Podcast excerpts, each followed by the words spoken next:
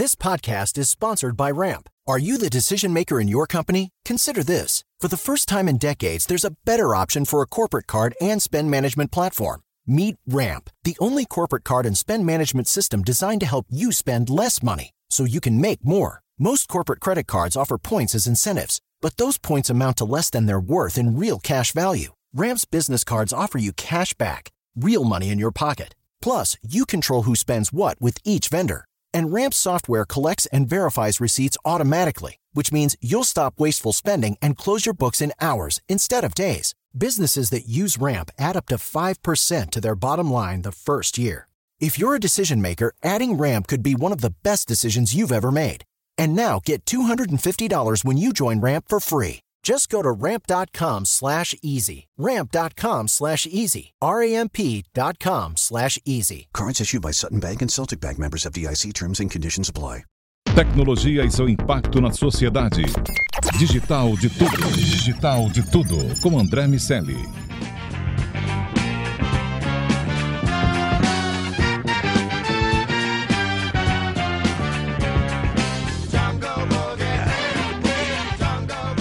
Salve, salve, habitantes da sociedade digital, sejam muito bem-vindos. Eu sou André Miceli e esse é o Digital de Tudo, seu podcast sobre tecnologia e negócios. Hoje eu tô com meu amigo Lago Ribeiro. Tudo bem, Lago? Ah, tudo bem. Tudo bem, sim. Sou eu, Lago. Sou eu, Lago. E com Fercil. Fala bem, galera, Fercilzinho? tudo bem? É isso, a gente vai falar sobre a vida de projetos. Não encontrava o Fercil fazia seis 84 meses. 84 anos que eu não vejo o Fercil. Pô, Muito bom estar aqui Mas com você, você, meu não amigo. o via ou não gravava com ele? Não, nem é- via. A gente não se encontra ah, fora, fora do daqui, podcast, é né? verdade. É uma amizade profissional. trabalhamos em luas diferentes. né? Sim, sim. Em projetos diferentes também. Também. Opa! Pois é. E aí quando a gente pensa em projetos, esse é o nosso tema do dia. Quando a gente estava conversando sobre o que ia gravar, ficou falando sobre o que, que a gente podia conversar que tem rolado de diferente no mercado de digital, no que diz respeito à comunicação. E aí uma dessas coisas, tem muita coisa mudando, uma dessas coisas é o jeito que a gente faz projeto. Tem cada vez mais tecnologia nos projetos de comunicação e marketing em geral e cada vez mais preocupações com a interface, com aspectos visuais e humanos, vamos dizer assim, nos projetos de tecnologia. E como isso é o que a gente faz o dia inteiro, quando não está gravando o DDT, na verdade, mesmo quando grava o DDT, a gente faz o dia inteiro o DDT É. meio que fora do horário Sim, sim. a gente tem um monte de coisa para falar sobre esse assunto, né? E o, o objetivo é dar um, dar um guia pra galera que quer entrar no jogo e falar um pouco sobre o que tá rolando pra galera que já tá no jogo comparar a sua realidade àquilo que a gente vê. E a gente vê em empresas bem grandes, bem legais, a gente tá envolvido com operações bastante significativas. Eu vou começar assim, Lago, você acha que o jeito que você faz projeto hoje é diferente do jeito que você fazia dois anos atrás? Eu não sei se você vai lembrar, né, senhor André Limicelli, mas logo que eu entrei nessa nossa indústria vital, trabalhando aqui com o senhor, fiz uma belíssima reunião sobre um método do que eu achava que era uma boa forma de fazer um projeto, né? E eu guardo essa apresentação porque eu lembro que você colocou aquela apresentação numa linda gaveta redonda que você tem na sua sala bonita. Que provavelmente qualquer ouvinte do DDT tenha, redonda, quadrada. É, meio furada, né? Que você É. joga umas bolinhas de papel também. Que eventualmente passa um caminhão grande Sim, com os caras pega. gritando lixeiro, aí você Sim, leva. É. Sim, essa gaveta redonda ela era, ela era bem bonita. Mas enfim, a- acredito que mudou completamente. É, a gente tinha uma- um pensamento muito. é, que chamam, né? Agora de waterfall, né? Cascateado. Então você vai tendo etapas por etapas e passando por todo o desenvolvimento do projeto para entregar o produto final para o cliente. Então você tinha reuniões inicialmente com o cliente, é, definia o escopo basicamente, fazia um cronograma, depois de três, quatro meses você voltava para o cliente e entregava para ele. É, e, e isso mudou completamente, né? Hoje em dia, projetos, porque a- a- acho que a complexidade também mudou, né? A complexidade do que a gente trabalha, do que a gente entrega também mudou e precisou que as equipes que trabalham com projetos de tecnologia também mudassem a sua forma de trabalhar, né? É, e aí quando a gente fala gente, o, o que a gente está se referindo ao, ao mercado. Isso, né? isso, Tem muito isso. mais complexidade nos projetos Com certeza. em geral. Em geral, exatamente. É, antigamente você tinha, né? Ah, faz um site para minha empresa, faz um aplicativo para minha empresa. Na época que tudo era querer fazer um aplicativo, né? Já enchia o saco, todo mundo queria fazer o seu Uber, ah, o seu Tinder da vida e projetos assim meio que sem propósitos, né? Um pouco é, não direcionados a negócio, mas mais para ter, né? Ah, eu quero ter meu aplicativo, ah, eu quero ter meu, meu site e etc. E você vai vendo uma- um amadurecimento também por conta da crise que, é- que que a gente teve e a gente foi vendo que os projetos foram virando muito mais para otimizar processos, projetos voltados à área de negócio. Antigamente a gente só falava com, por exemplo, com ou com a área de marketing ou com uma área de TI e hoje você tem TI envolvida, marketing, negócios, é, C-level, todo mundo pensando num projeto que visa otimizar custos, abaixar é, gastos e aumentar a receita. É, então a, a complexidade mudou. É, acredito que a, a, cri- a crise que o Brasil passou nos últimos anos financeira forçou os projetos a amadurecerem, porque o, o retorno de iniciativas das empresas era baixo. Então você fazia muita coisa, mas tinha pouco ganho significativo para a organização. Então os projetos, as empresas elas começaram a repensar também a sua forma de fazer projeto. Né? Então você lançava tipo 14 iniciativas no ano e que duas davam resultado, uma virava para o próximo ano e tinha continuidade. Enfim, estou citando um exemplo aqui hipotético, mas é, isso tudo forçou com que os projetos fossem mais é, bem direcionados e principalmente tivessem um propósito mais definido, com envolvimento maior da empresa. E, Fecil, é, agora que acabou a palestra, é... Mentira, tô brincando. É, pareceu um... Me lembrei de um amigo que, que falou assim, e depois perguntou se tinha sido muito superficial. né? Eu ia perguntar.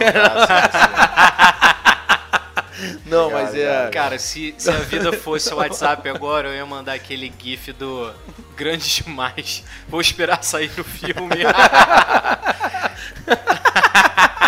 Saudade dessa escrotidão. É, legal. O ouvinte não tá vendo, mas eu estou chorando. tá, tá. O Iago, o Iago leva muito pro coração. Fecil. Bom, é, quando a gente fala de você tá o cara que trabalha com, com vídeo, que aí é um, um, um segmento mais específico no que diz respeito a esse processo de, de comunicação atual que tem muitas integrações. Quando a gente fala de um projeto de app, site, intra, qualquer coisa hoje em dia, a gente está falando de orquestradores de blocos muito diferentes. O cara de front-end, back-end, aí o front-end tem desdobramentos enormes, é, gente de banco de dados, gente de análise de dados, de UX, enfim, de conteúdo. Tem um monte de, de pedacinhos para encaixar num projeto que antigamente era muito mais simples, muito mais trivial no Que do que de repente uma, uma equipe menor conseguisse tocar. To- É, e, e- e algumas dessas funções até existiam, mas elas eram é, consolidadas numa pessoa só, uma pessoa acumulava, melhor dizendo, mais de um papel.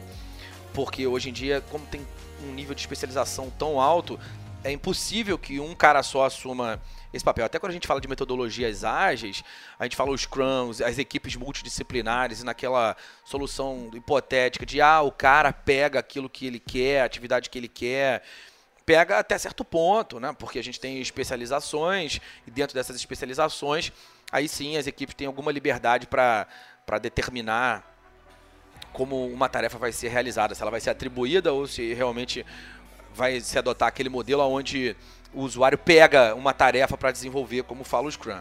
Que em tese é legal, mas que na prática a gente sabe que não funciona é. muito bem assim. É. Quando a gente fala de vídeo, mudou muito? Ou, ou ainda a gente ainda está sendo é, guiado pelos mesmos parâmetros? Cara, o, a produção de vídeos, qualquer material audiovisual, ele tem uma, uma hierarquia ali na hora de você produzir, porque logo de cara você parte da ideia. Você tem a ideia principal e aí você vai desenvolvendo um roteiro, vai, vai aprovando é, essa, essa etapa até chegar num, num projeto, num, num, roteiro aprovado, e dali você começa a sua produção. No, no, no, no como eu estava dizendo, no audiovisual a gente ainda tem esse essa pegada mais é, que os caras usam no cinema, em qualquer tipo de, de produção desse é, Acho desse que o método tipo. não mudou tanto, né, das etapas e tudo mais. Não, não mudou. Essas etapas elas ainda vão existir por muito tempo, porque elas são parte do projeto.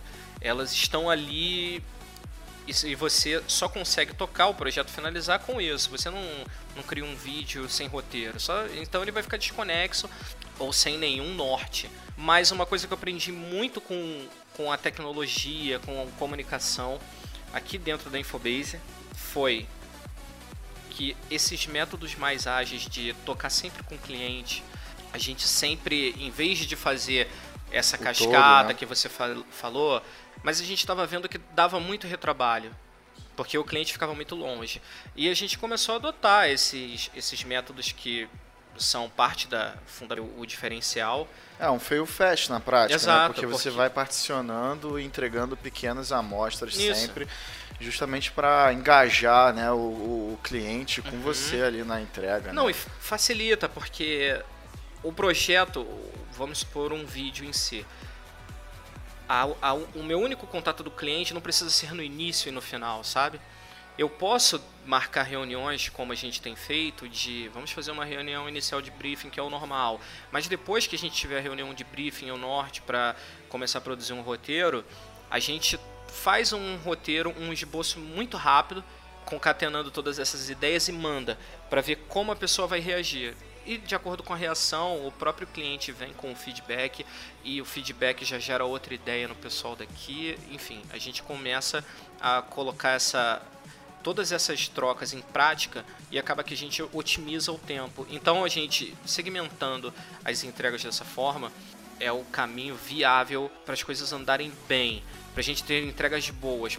Beleza, ah, mas assim, quando a gente tá claro que o processo em si mudou, mas é claro também que a preparação para render nesses projetos também precisa mudar, porque dois anos atrás, apesar de dois anos atrás a gente já ter métodos ágeis, acho que a gente começa a fazer os primeiros projetos com métodos ágeis aqui em 2009, com, com projetos que a gente fazia na época para Infoglobo, para a área de novos negócios, dali que começou essa história. Então a gente já tem uns 10 anos facilmente de métodos ágeis aqui né, na empresa. Mas, por muito tempo, a gente viu clientes de tamanhos e características diferentes demandando projetos de formas diferentes.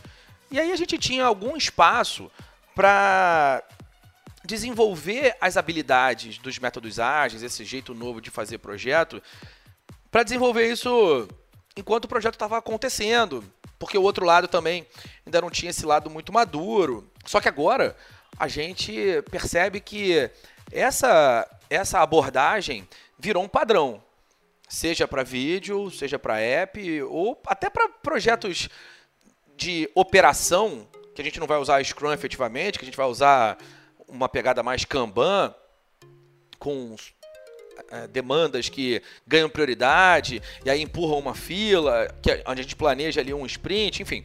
É, esse, a, a gente entende que quanto mais um profissional de comunicação entende dessa abordagem, melhor ele rende logo, mesmo para executar atividades que em tese não tem nada a ver com atividades de gestão. Mesmo para um, um, alguém que vai ser um designer e em tese vai estar tá longe desse mundo, se o cara entende de métodos ágeis, se a pessoa conhece a estrutura, ela performa melhor porque é, tem a mentalidade de pivotar, de repriorizar, de conversar com o cliente e naturalmente quando existe uma nova demanda, o cliente é, questionado sobre a despriorização de alguma outra atividade. Então, enfim, nessa, nessa abordagem da gente pensar em quem está entrando no mercado, quem está no mercado e quer se reposicionar ou quer se manter atualizado, e também quem está no, mercado e quer acelerar, é, métodos ágeis, vocês entendem que métodos ágeis, é, o estudo, a certificação, ou como um PO, né, alguém que vai pedir produto, ou como um Scrum Master, alguém que vai de alguma maneira liderar as atividades de equipes que tenham características afins à sua. Entende, vocês entendem que esse conhecimento é fundamental para um profissional de hoje? O que você acha, Thiago? Não, com certeza, assim, até é, eu venho, venho de, de, agência, né? Então, é, como, quando eu comecei a ter mais contato com, com métodos ágeis, foi crucial para até para a minha escolha mesmo de, de trabalhar numa consultoria, assim, porque eu, eu, eu via o quanto que eu tinha de refação nos meus trabalhos e no que acontecia na, na, agência que eu trabalhava por falta de interação com o cliente e também quando começou né, alguns projetos de tecnologia você ia sentindo né, o quanto que a falta de um método, de alguma coisa que norteasse ali a, a o desenvolvimento fazia falta. E assim essa questão de conceitos, né? Você falou justamente sobre a, menta, a mentalidade ágil, eu acho que é o primeiro passo justamente. Então, você começar a ter um, um pensamento que ele prioriza a troca, que ele fala sempre sobre despriorização e priorização de demanda. Então, você começa a organizar um pensamento que é alinhado com o cliente, que tem muita troca, que força comunicação, que força fazer acordos e ir priorizando itens para que um projeto se desenvolva. Então, é, eu acredito muito que todo mundo que trabalha com projeto deveria estudar e deveria também tirar a certificação de PO, de Scrum Master, mesmo que não atue como, porque tem uma demanda, tem, tem espaço para isso e principalmente para mim é um perfil de, de profissional, né? Tendo um, um time de, de, de UX, de, de designers, de, de pessoal, de pessoas de conteúdo, é, é uma carência do mercado hoje. Assim, você, você precisa de mais pessoas com esse pensamento que seja um bom redator, mas que tenha um, um, um posicionamento de produto, né? Que tenha um posicionamento de owner, que consiga ter uma mentalidade, de, não, vamos validar isso e etc. Porque acaba que é, isso tira um pouco o protagonismo da pessoa, né? Quando você começa a ter um pensamento de, de owner, de, ok, vou estar tá validando sempre e mitigando meus riscos e passando e trocando com o cliente, eu acredito que é um, um caminho justamente mais assertivo. Eu, eu concordo com o Iago e uma das coisas nisso tudo que a gente fala é que você também aproxima muito o cliente, sacou? Eu acho que no fim, apesar de você estar prestando serviço ali, fazendo trabalho e tudo mais, no fim das contas, quanto, mais troca você tem, mais vocês têm, vocês ficam é, alinhados, é, as coisas vão fluindo de uma maneira melhor. E se for um projeto inicial, é muito bom porque você já cria essa proximidade você já começa a baixar um monte de barreiras, porque você começa a ter esses entraves logo de cara, mas depois você já conhece o caminho das Sim. pedras, você já sabe o que é, o cliente não vai, é, não vai aceitar certo tipo de peça, você já sabe que eles têm uma, uma referência X, Y que você segue. E, ao, e ao, ao passar desses pequenos checkpoints que você vai fazendo, você vai pegando essa, essa cancha do cliente, entende melhor. Até um ponto que eu acho só é, é que um ponto até que o André falou justamente é também você não ser uma pessoa que é completamente apegada ao método. Então, a gente tem uma realidade brasileira, principalmente, é, de empresas em geral que tem N tipos de maturidade é, para projetos, desde zero a muita maturidade. É, acaba que você tem que pegar um, um pouco é, a, no feeling ali o que, que a empresa tem, o que. Porque, por exemplo, tem empresa que não tem disponibilidade de um PO do outro lado que vai estar tá trocando contigo para desenvolver, para validar os itens, para validar os sprints, né? Que, e, e, assim, e aí como é que você vai lidar com isso? Ah, vai ficar preso ao método, né? Vai ficar. Então, inclusive, quando eu comecei a conversa hoje, com meu lindo diálogo, inclusive, é, eu faço bons discursos que bom, isolados cara. em monólogos. Eu vou, inclusive, abrir um podcast de monólogos. Daqui a pouco vocês vão saber mais sobre isso. Mas é, o, o que eu coloquei na, na, na, gaveta redonda do André era justamente algo muito engessado. É, que pedia diversas etapas que não necessariamente acontecem num projeto. Então você trabalhar ágil é justamente isso. Você vai entender a realidade do teu cliente, da empresa que você está tocando.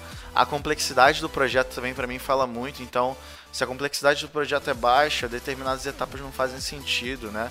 Então eu vejo esse pessoal que é muito apegado ao método, né? Ah, não, tem que fazer um card sorting, tem que fazer um mapa de empatia e meu Deus, se não tiver isso, não tem projeto. Caramba, a gente tem três complexidades: maturidade do cliente, complexidade do projeto e grana.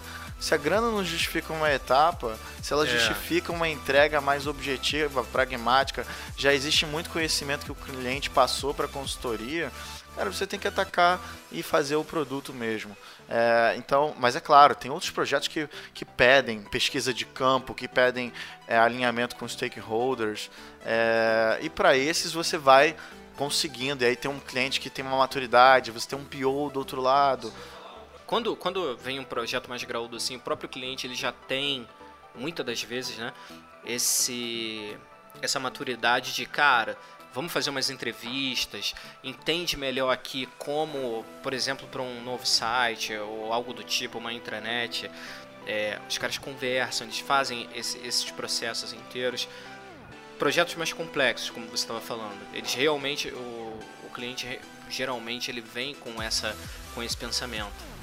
É, e, e, eu acho que justamente é você sentir o terreno que você está entrando, né? Mas acho que um ponto importante para mim é pro pessoal que está começando e tudo mais, você aprende também fazendo projeto. Na prática, é você também se envolvendo. Então, é, eu, eu particularmente sempre tive uma postura que tentava é, uma, uma questão mais direcionada a owner mesmo. Sempre desde quando eu era designer, é, trabalhando com interface e tudo mais, eu sempre tentei meio que tomar conta dos projetos que eu tava.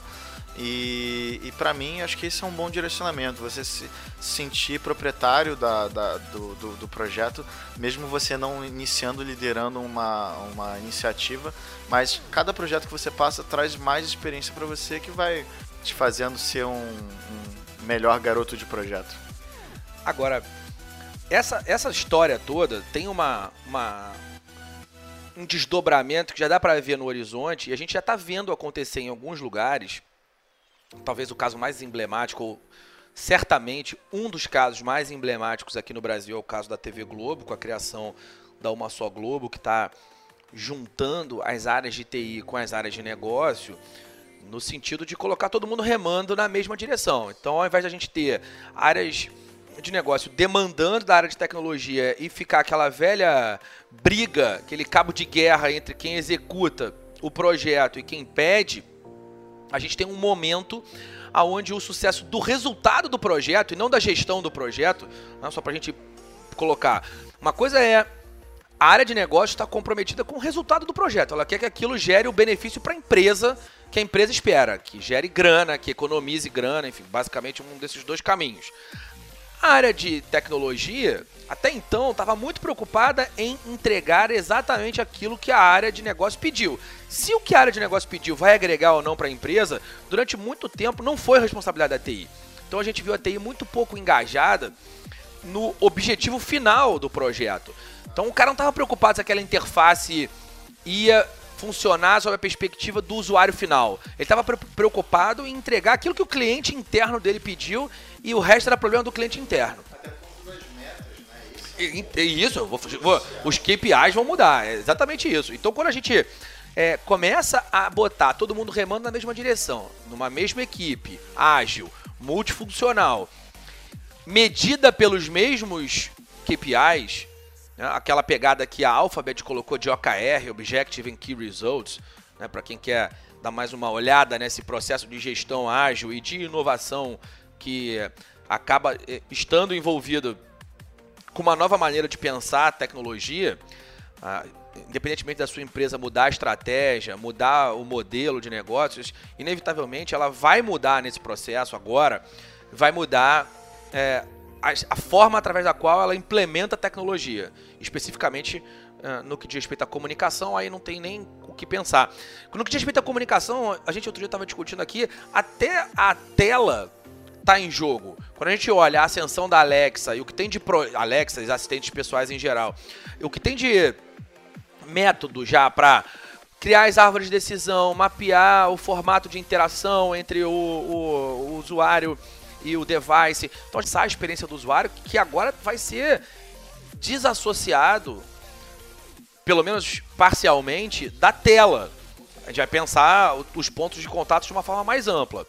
É por isso que você está pensando em experiência, né? Uma coisa que a gente fala muito é que o UX, o designer, né? Vamos falar assim, ele tem que ser um profissional também de comunicação. Sim. Então, e aí quando a gente olha esse futuro próximo chegando, a, a gente. Vocês acham que essa visão de botar todo mundo no mesma, na mesma equipe, ela acontece no mercado ou isso aí tá para vender livro? O que você acha, Fercil? Em, algum, em, algum, em alguns lugares, sim. Mas acho que não é um panorama comum no mercado, não. É, eu acho que ainda não é, né? Mas me pergunta se, se, se, se, vai ser, se a gente vê esse, esse, esse desenho mudando. Porque assim, quando a gente estava falando de mudar a TI, a gente estava falando de uma mudança que ficava a cargo quase que do diretor de TI. Quando a gente está falando de mudar a comunicação, ali ainda teve uma mudança estrutural, porque alguns departamentos, algumas empresas criaram um departamento digital, né, que tinha uma função híbrida de juntar, de, de atuar nessa interseção entre a comunicação e a tecnologia. Mas ainda assim o gestor de marketing mudou, a gente tem algumas coisas ali acontecendo. Agora, a gente fala de uma possibilidade que para acontecer vai ter que ter uma martelada lá de cima. O, o, o C-Level vai ter que dizer, galera, agora a gente vai trabalhar, vamos mudar um pouco a nossa forma de pensar. Os departamentos vão ser grandes fornecedores de mão de obra para projetos que vão existir e, como o próprio nome sugere, né, se é um projeto tem fim, então essas equipes vão ser dissolvidas e, e vão esses projetos vão entrar numa fase de sustentação, vão virar produtos, vão entrar numa fase de sustentação, de evolução, até que no ciclo de vida geral de produto, um dia, sabe lá Deus quando, eles vão ser descontinuados. Mas enquanto eles estão sendo desenvolvidos, essas pessoas que originalmente são de departamentos funcionais, departamentos de TI, elas vão, elas vão estar juntas por determinados períodos, sob a gestão de um, de um PO, orquestramento de um PO, de um Scrum Master, essa duplinha que vai ser casada, para é, tratar o desenvolvimento dessas soluções em função das demandas da empresa. Só que aí a gente está falando de uma modificação estrutural muito significativa nas empresas. Se o C-Level não tiver comprado nessa história, não dá para fazer. E mesmo que ele esteja comprado, não é fácil fazer, a gente sabe que não é fácil fazer. Haja Agile Coach, haja quebra de paradigma, haja reestruturação física para que essa história funcione. Mas eu acho que, André, as coisas acontecem por causa das dores. As empresas estão tá batendo no dinheiro deles. Aí você tem as startups que naturalmente são assim. Na startup está todo mundo conectado com a mesma missão, remando com o mesmo propósito. E a, e a, e a a interação entre as áreas é muito maior. Aí você vai vendo que elas vão ganhando espaço é, é, muitas delas, um ponto importante que a gente está tendo agora é um cenário que está abrindo para Open Innovation. Então, grandes empresas estão se abrindo para que startups inscrevam suas ideias para resolver os problemas que as empresas abrem para o público. É, e nesse cenário você vai tendo interação entre culturas.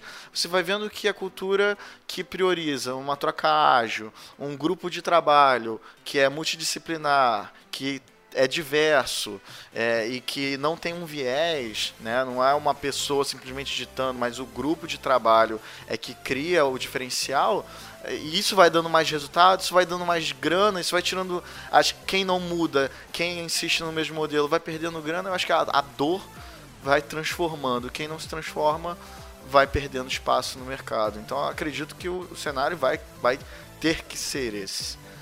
É, agora, uma das coisas que a gente sempre fala é que as empresas precisam é, preservar o seu DNA. Ainda que o processo de inovação não seja uma escolha, as empresas precisam inovar, de alguma maneira elas precisam inovar. Da, a, a, muitas vezes a gente vê, a gente trabalha com alguns setores mais conservadores aqui, e a gente vê algumas empresas com aquela falsa sensação de que não fazer nada é não se arriscar.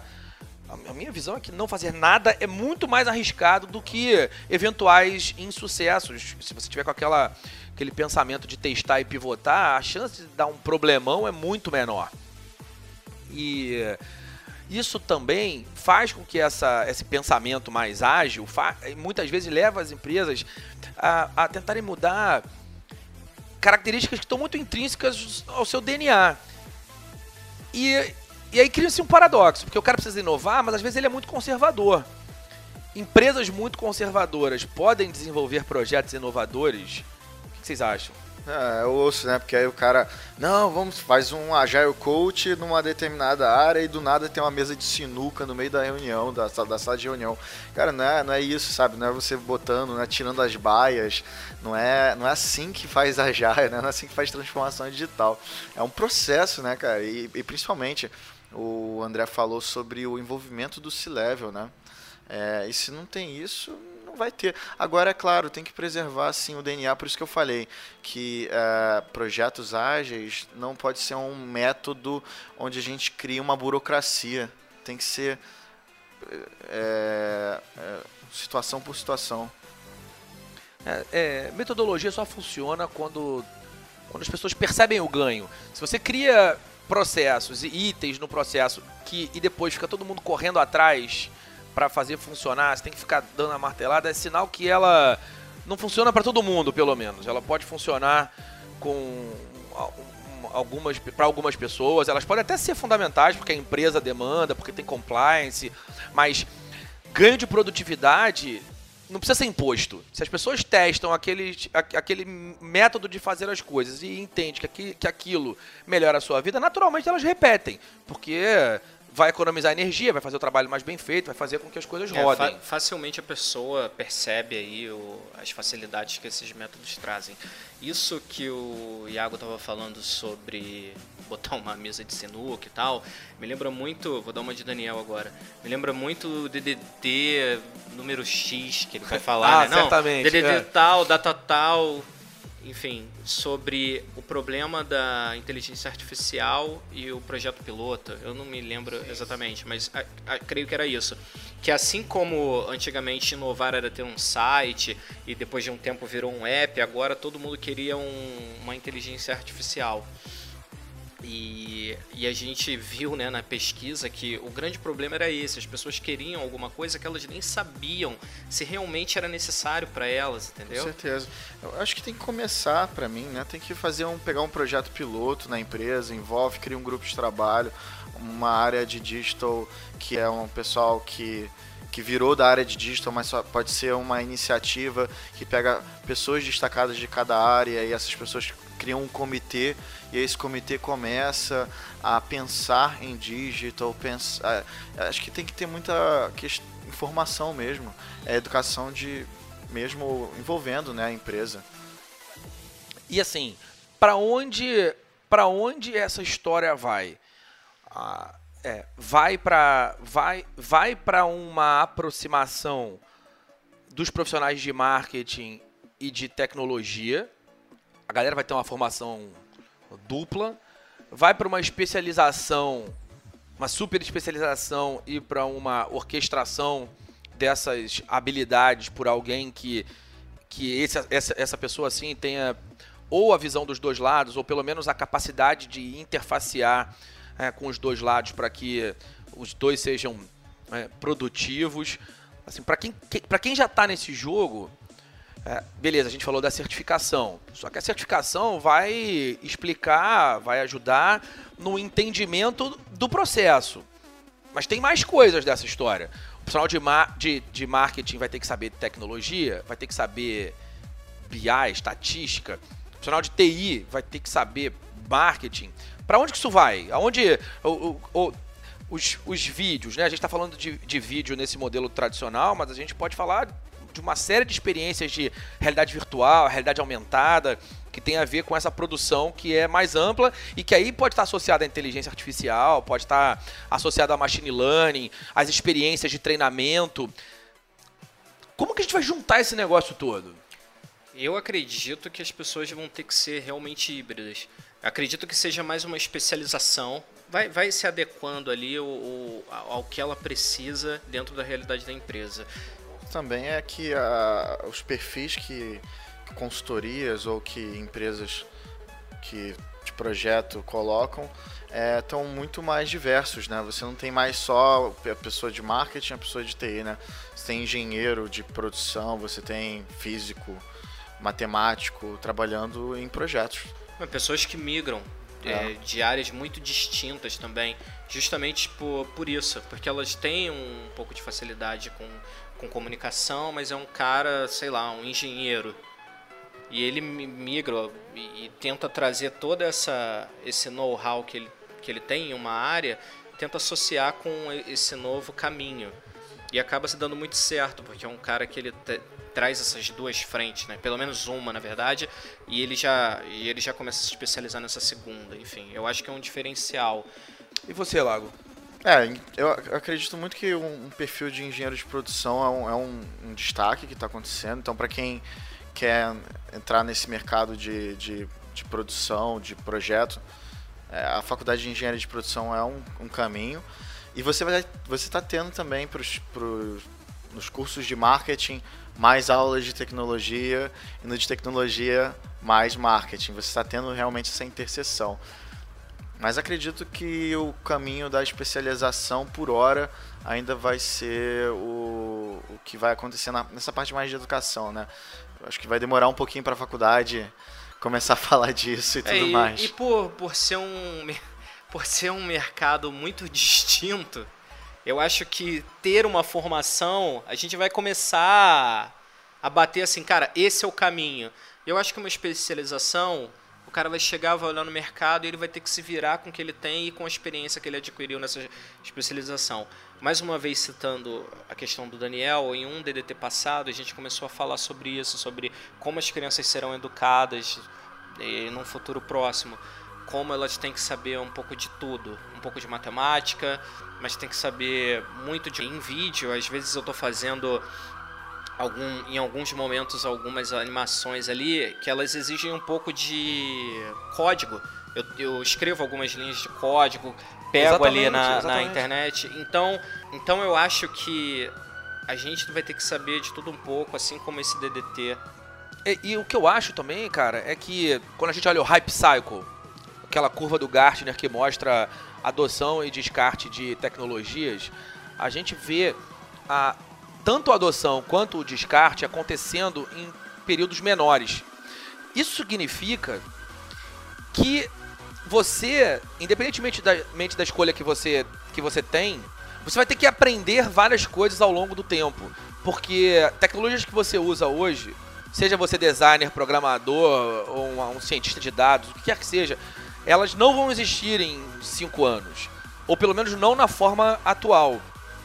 Então, assim como a visão precisa ser ampla, porque você precisa ter conhecimento de várias disciplinas diferentes para juntar na hora de entregar, o aprofundamento vai mudar. Então não dá para você ser um, um, mega especialista imaginando que aquele conhecimento vai se manter de alguma maneira é, o mesmo ao longo da sua carreira. Você vai precisar alternar conhecimento ao longo da carreira com muita frequência.